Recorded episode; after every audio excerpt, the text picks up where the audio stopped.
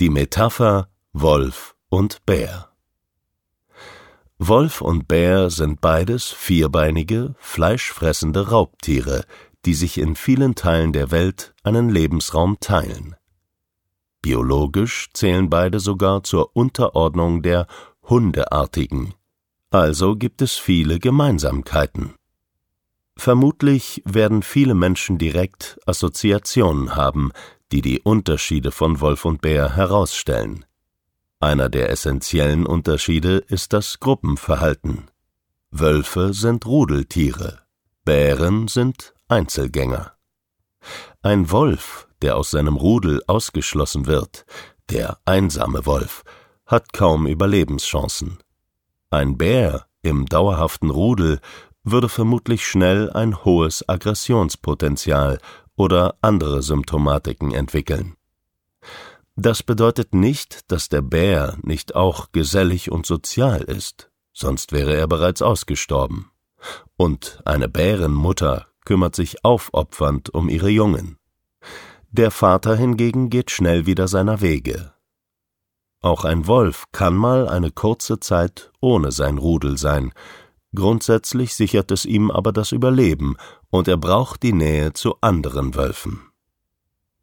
Stellen wir uns vor, ein Bär würde in ein Rudel gezwungen. Er würde vermutlich schnell Verhaltensauffälligkeiten zeigen. Würde ihm seine Winterruhe versagt, könnten sich die Wölfe sicher warm anziehen. Vermutlich wäre er, je älter er wäre, nicht mehr tragbar. Wäre andersherum der Wolf auf sich allein gestellt, wäre er weder überlebensfähig, noch würde er zur Ruhe kommen. Niemand da, auf den er sich verlassen kann. Niemand zur gemeinsamen Jagd. Da ist es egal, welche Stellung er im Rudel hätte. Ob Leitwolf oder Mitläufer, allein geht der Wolf vor die Hunde. Wenn also das eine oder das andere Tier in einen unpassenden Rahmen gestellt wird, entwickelt es Symptome. In der Natur würde es schlicht nicht überleben. Wenn eine Wolfsfamilie ein Bärenjunges aufnähme, in der Annahme es sei ein Wolf, würde sie alsbald feststellen, dass dies ein untauglicher Wolf ist. Er will allein jagen, zieht sich im Winter zur Winterruhe zurück, und heulen kann er auch ganz scheußlich. Umgekehrt das Gleiche. Nähme eine Bärin ein Wolfsjunges auf, wäre sie vermutlich schwer irritiert, dass das heranwachsende Junge sich nicht trennen will, keine Winterruhe einhält und ständig seltsames Geheul von sich gibt. Dies ist unser Bild für das, was mit uns Menschen passiert. Unsere Annahme ist, dass wir uns nicht nur nach Geschlechtern unterscheiden, sondern auch in unserer Grundlage entweder wölfisch oder bärig sind. Wenn wir die Grundlage der nahezu unbegrenzten Selbstständigkeit, der sozial fokussierten Gruppenzugehörigkeit gegenüberstellen, wird es deutlich. Der Bär. Ich sichere mein Überleben selbst und nach meinen Bedürfnissen. Der Wolf.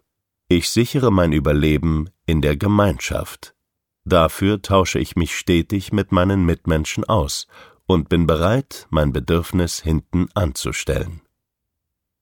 Ein Zusammenleben dieser beiden wesensentfernten Spezies ist eine Herausforderung und nur mit tiefem Verständnis, Akzeptanz, Toleranz und Kommunikation möglich.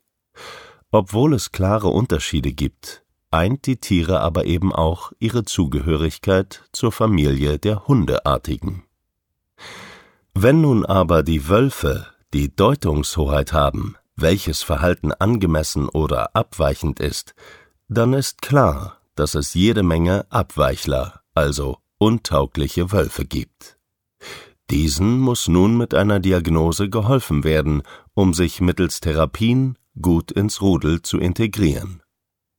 Der Bär ist in seinem wölfischen Verhalten zwar abweichend bezüglich der gesellschaftlichen Deutungshoheit und der damit einhergehenden Normen, jedoch keineswegs krankhaft gestört oder gar seelisch behindert, wie ihm von den Wölfen unterstellt wird. Er zeigt im Rudel lediglich eine angemessene Reaktion auf seine unpassende Lebenssituation